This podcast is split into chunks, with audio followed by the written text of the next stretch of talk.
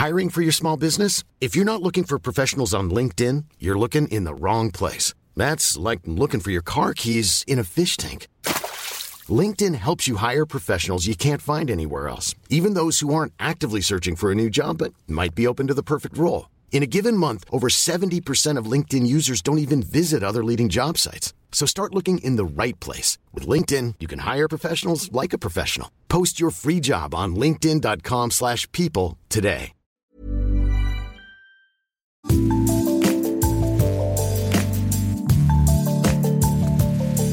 Salut, c'est Anne-Laetitia Béraud. Bienvenue dans Minute Papillon avec notre rendez-vous du vendredi Tout s'explique où on parle société et sexualité. Aujourd'hui, un épisode sur la difficulté de parler de la sexualité, de son désir quand on est adolescente, jeune femme, sans être étiquetée cochonne ou frigide. Si la sexualité féminine aujourd'hui n'est plus un tabou, pourquoi les mots sont toujours perçus dans leur bouche comme trop vulgaires, trop médicaux ou encore euh, trop enfantins? Et en se gardant de toute généralisation, on va essayer. Pourquoi les femmes ont aussi tant de mal à exprimer ce qui les fait jouir? Et votre femme? Ben, Comme toutes les femmes, elle n'a rien à dire. Pourquoi encore, j'aime bien les pourquoi, pourquoi c'est aussi très important que dans le discours sexuel émergent de nouveaux mots, de nouveaux concepts, de nouvelles orientations, de nouveaux débats pour sortir des injonctions. Par exemple, l'injonction sur les poils, sur la forme des tétons ou encore sur la forme des vulves. Dans cet épisode, cette parole sur la sexualité au féminin avec Daphné Leblond, réalisatrice avec Lisa Billuard-Monet, d'un film documentaire qui s'appelle Mon nom est Clitoris. Dans ce documentaire, une douzaine de jeunes femmes évoquent leur sexualité, leurs désirs, leurs questions et revendiquent un droit à une éducation sexuelle informée, délivrée de la culpabilité, des contraintes, du jugement et aussi euh, d'images, de normes sur le corps. Première question à Daphné Leblond, quand on est adolescente, jeune femme, comment parler de sexualité avec euh, ses amis, ses partenaires, se voir sur les réseaux sociaux, sans passer pour une cochonne ou une frigide? Bah, c'est un peu ce que met en scène le film, mais qui correspondait à, à nos vies, euh, je pense. On montre euh, un, espace euh, assez particulier qui est un entre-soi féminin, euh, qui est l'espace des soirées pyjama, mais aussi des, conversations entre amis. Et pour nous, c'était un peu un des seuls endroits où on arrive à parler un petit peu de sexe, même si au départ, c'est quand même, ça reste compliqué. Ça peut être aussi entre sœurs, mais c'est fréquemment un entre-soi féminin et souvent de femmes à peu près du même âge qui vivent, euh, qui traversent un peu les mêmes euh, questionnements et qui ont les mêmes euh, difficultés. C'est l'espace que nous, on a réussi à se ménager pour ça, mais rien n'y prédispose puisque ce qui rend l'expression difficile, c'est tout simplement déjà au départ le fait que ces mots, ces mots ne sont pas banals. Il faudrait que tous les mots du sexe soient banalisés. Or, ils ne le sont pas parce qu'on les entend pas à l'école, parce qu'on n'en parle pas dans la famille, parce qu'on les entend pas. Donc, ça leur donne un poids énorme. ce manque d'expression de la sexualité euh, des jeunes filles, euh, là aussi, en, écoutant les personnes qui sont interviewées, j'avais l'impression, vous allez me dire si c'est vrai ou si c'est faux, mais que ça mène à la perpétuation de soit de certains clichés, soit d'injonctions, euh, l'injonction à l'épilation par exemple, ou le cliché, les grosses, elles acceptent toutes les pratiques parce qu'elles sont grosses. Ces lacunes dans l'expression, ça amène à la méconnaissance de son propre corps. Par exemple, le clitoris, ça, ça fait 10 cm. Qu'est-ce que vous en pensez de cette absence de transmission, en fait? Nommer quelque chose, c'est le faire exister. Et dans le cas du clitoris, c'est du plaisir et des sensations. Ça semble très évident quand même, il me semble, pour beaucoup de personnes. C'est le faire exister euh, dans l'esprit comme dans le corps et dans la pensée comme dans la sensation. C'est-à-dire que mettre des mots sur les choses, ça peut permettre aussi de, les sentir réellement. Donc, à, l'inverse, ce qui se passe dans la vie de beaucoup de personnes, c'est que comme euh, on n'a pas les mots pour euh, parler ni, de plaisir, ni de désir, ni d'envie, ni de certaines sensations, ben, finalement, on, ne les sent pas et on ne sait pas ce que c'est. Pourquoi on n'a pas les mots? Mais encore une fois, euh, il me semble que ces mots n'existent pas dans la transmission des parents aux enfants ou peu, où ils sont, ils ont l'air un peu interdits, ils ont l'air un peu honteux, ils ont l'air un peu sales. Ils existent très très peu à l'école. Ils n'existent que dans des cadres très précis, peut-être dans le porno, mais je suis pas sûre qu'il y ait beaucoup de choses verbalisées dans la pornographie non plus. Donc, il y a un espèce de d'espace inexistant dans lequel ces mots n'ont pas de place. Et quand on n'a pas de mots, on se réfère à quelque chose qu'on appelle très faussement l'instinct. Mais l'instinct, c'est juste la norme à l'état pur. C'est-à-dire que si on peut pas discuter avec quelqu'un de ce qu'on va faire, on va simplement se laisser entraîner dans des espèces de d'habitudes ou d'idées reçues qui sont que des reproductions de, normes sociales. Si on n'en a pas parlé, on va essayer d'imiter peut-être ce qu'on voit ou ce dont on a très vaguement entendu parler, mais du coup, c'est quelque chose qui n'est pas du tout personnalisé. C'est ça qui reconduit les injonctions aussi. Le fait de pouvoir mettre euh, des mots personnels sur les choses, ça permet aussi d'exprimer sa différence par rapport à la norme.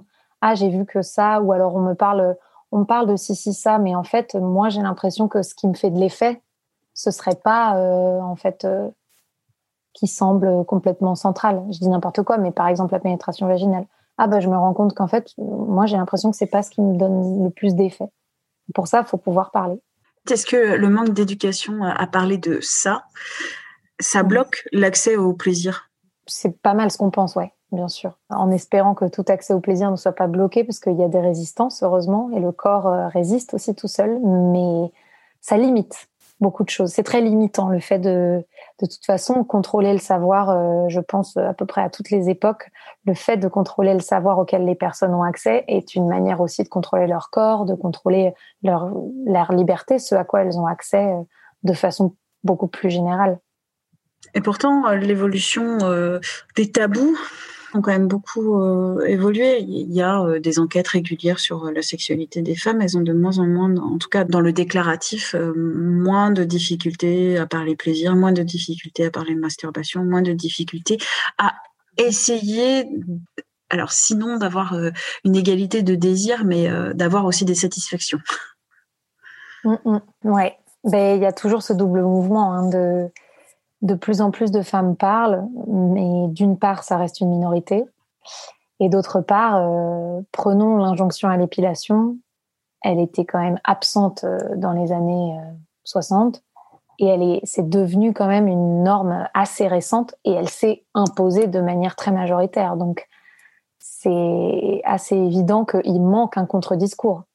Puisque par ailleurs, cette espèce de discours ambiant qui ne passe pas vraiment par les mots, parce que je ne je suis pas sûre que ça passe par des il faut s'épiler, mais c'est des images, c'est euh, on, remarque que cette idée-là, elle passe. Donc il y a à la fois le mouvement de la libération sexuelle qui continue son cours et en même temps une espèce de retour des injonctions qui sont toujours là. Donc euh, donc voilà, il faut aussi que les choses changent à un niveau, euh, à une échelle, beaucoup plus politique et bien plus large. À partir du moment où il manque des femmes euh, à tous les postes de direction euh, et dans toutes les représentations politiques, euh, forcément, l'impact jusque dans la vie sexuelle, à mon avis, n'est pas suffisant ou pas encore l'échelle qu'on aimerait, quoi.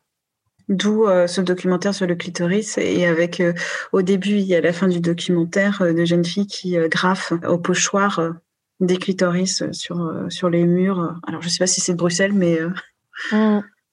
Oui, il y a Bruxelles et Paris, mais effectivement, l'idée est de rendre ce savoir accessible dans la rue, qui est quand même euh, un espace, euh, l'espace public où a priori il n'y aurait pas de pas de discrimination euh, sur qui a accès à ce à ce type d'informations. Ben, on essaye de les rendre les plus immédiates possibles et puis assez frappantes aussi, puisque la forme du clitoris, on a de la chance, c'est une une forme qu'on retient bien, une silhouette qui est assez frappante et qui donc fonctionne bien visuellement aussi.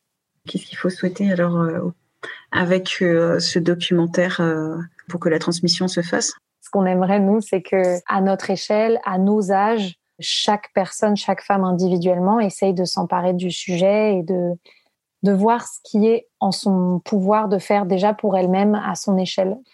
Ce que permet de faire le film, c'est il lance des conversations.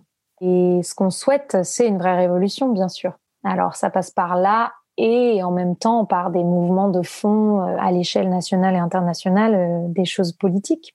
On pense que voilà, les deux vont vraiment euh, vont ensemble, mais que c'est positif de pouvoir se se dire que chaque femme a un pouvoir vraiment d'auto-émancipation. Bien sûr, parfois dans des conditions très compliquées, mais on peut redistribuer ce savoir entre nous sans attendre que ce soit transmis par des aînés, sans attendre que ce soit transmis par l'institution, par la science. On peut aussi faire confiance à notre propre expérience. Dans le domaine de la sexualité, en tout cas, ça semble, on a une vraie confiance euh, là-dedans. Est-ce qu'il y a quelque chose que j'aurais oublié?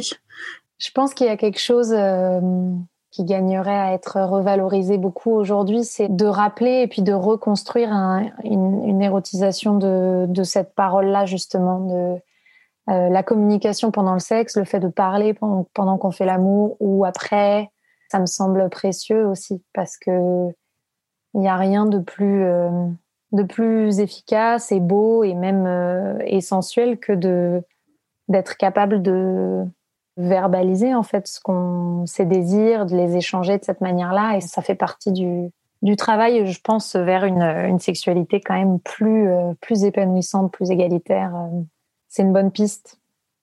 Vous parlez de la communication lors de la pratique euh, sexuelle.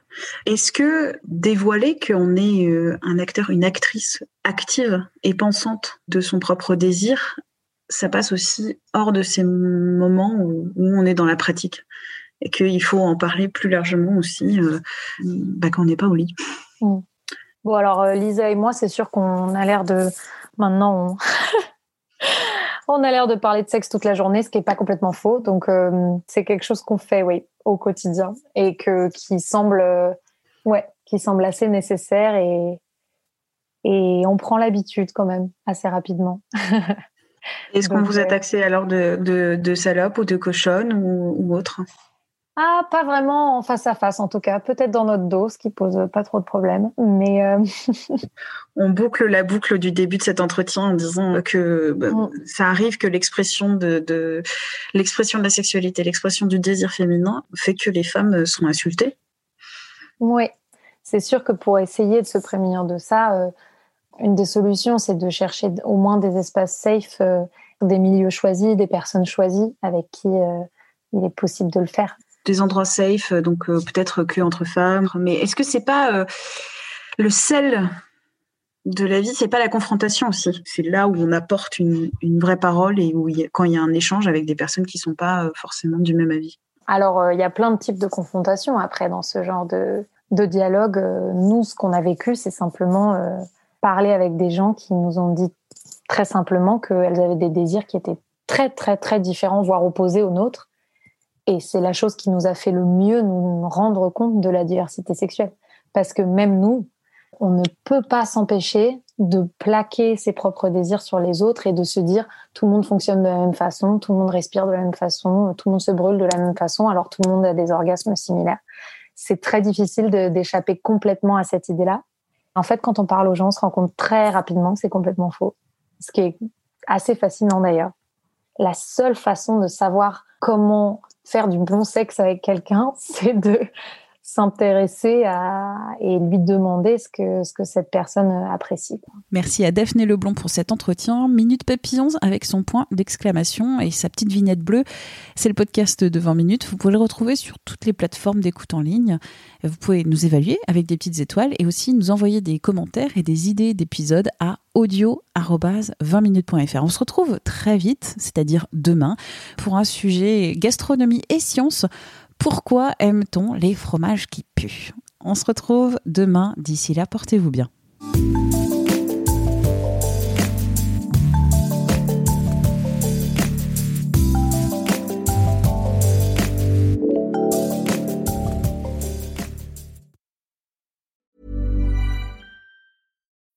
When you need mealtime inspiration, it's worth shopping Kroger, where you'll find over 30,000 mouthwatering choices that excite your inner foodie. And no matter what tasty choice you make, you'll enjoy our everyday low prices, plus extra ways to save, like digital coupons worth over $600 each week. You can also save up to $1 off per gallon at the pump with fuel points. More savings and more inspiring flavors make shopping Kroger worth it every time. Kroger, fresh for everyone. Fuel restrictions apply. On ne va pas se quitter comme ça. Vous avez aimé cet épisode? Sportif, généraliste, sexo ou scientifique, varié mais toujours bien informé. Découvrez les autres podcasts de la rédaction 20 minutes sur votre application d'écoute préférée ou directement sur podcast au pluriel.20minutes.fr. Et merci de nous avoir écoutés.